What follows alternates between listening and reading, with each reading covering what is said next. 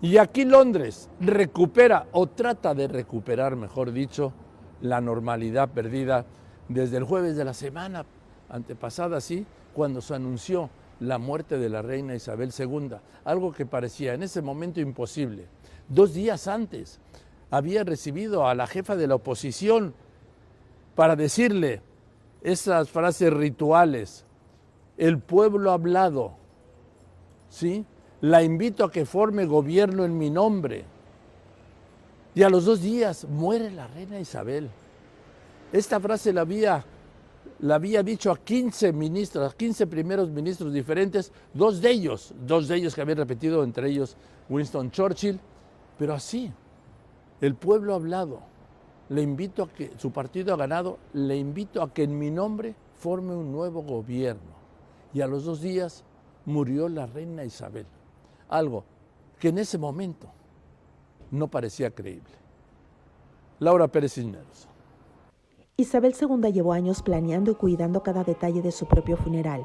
La música, los recorridos, las texturas en las ceremonias. El adiós a este mundo terrenal llevó el sello de la propia Isabel II.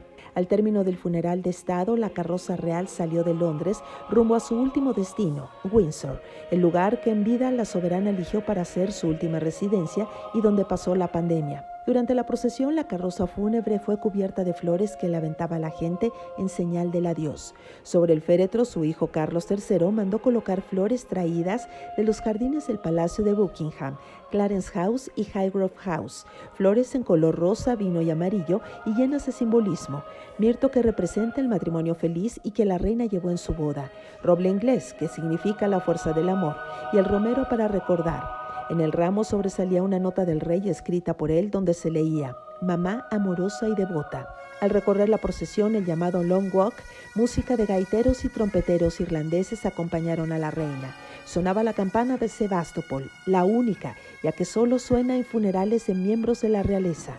El último adiós en Windsor tuvo entre los invitados a ex primeros ministros, algunos miembros de la realeza y quienes trabajaron para Isabel II, personas que cuidaron y la acompañaron durante su reinado. Sus hijos, el rey Carlos III, la princesa Ana, Andrés, duque de York, el príncipe Eduardo y sus nietos William y Harry recibieron a la reina a las afueras de la capilla.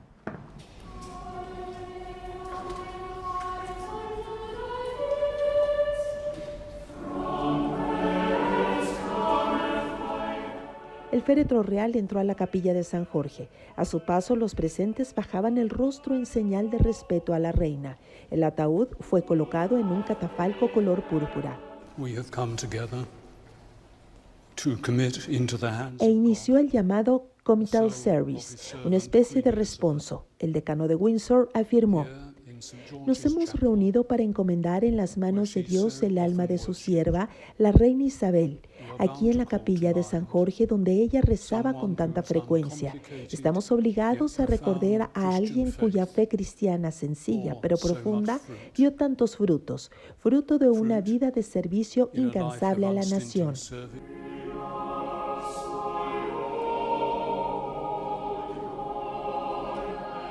Eran los últimos momentos de ver al ataúd de la reina. A raíz de su muerte, no solo Reino Unido, sino el mundo han sido testigos del funeral del siglo, algo que no se verá en las dimensiones como lo es despedir a una reina en Windsor. Y llegó uno de los momentos llenos de tanto significado. El joyero real, usando guantes blancos, tomó el cetro de la reina que representa el poder y la justicia y lo entregó al capitán de navío y los sargentos de armas. Siguió con el orbe, que significa el poder de la reina que viene de Dios. Finalmente, la corona imperial que la volveremos a ver cuando sea coronado Carlos III, mientras será resguardada en la Torre de Londres. El rey, con el rostro desencajado e inundado de tristeza, colocó sobre el ataúd de su madre la bandera de la Guardia de Granaderos y la Compañía de la Reina, es decir, una versión más pequeña del estandarte real. Lord Chamberlain, el barón Parker, rompió la vara del oficio, que significa el final del servicio y término del reinado de Isabel II para traspasar el poder a su hijo Carlos. Poco a poco comenzó a descender a los ojos de todos el féretro de Isabel II a la bóveda real mientras escuchaba el Salmo 103. Sal de este mundo en tu viaje, oh alma cristiana.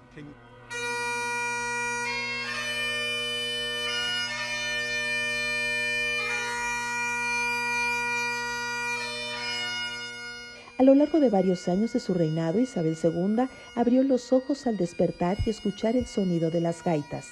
Ahora, al final de su camino, 19 de septiembre del 2022, su gaitero soberano apareció por un costado tocando un lamento.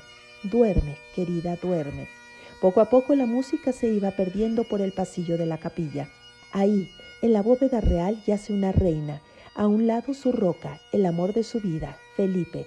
Al otro, su amado padre, el rey Jorge VI, su madre y su hermana Margarita. Es el inicio de un viaje eterno de una reina, ahora rodeada de ángeles. Realización Miguel Ángel Sánchez Telles. En Grupo Fórmula, yo soy Laura Pérez Cisneros. Gracias, Laura. Y aquí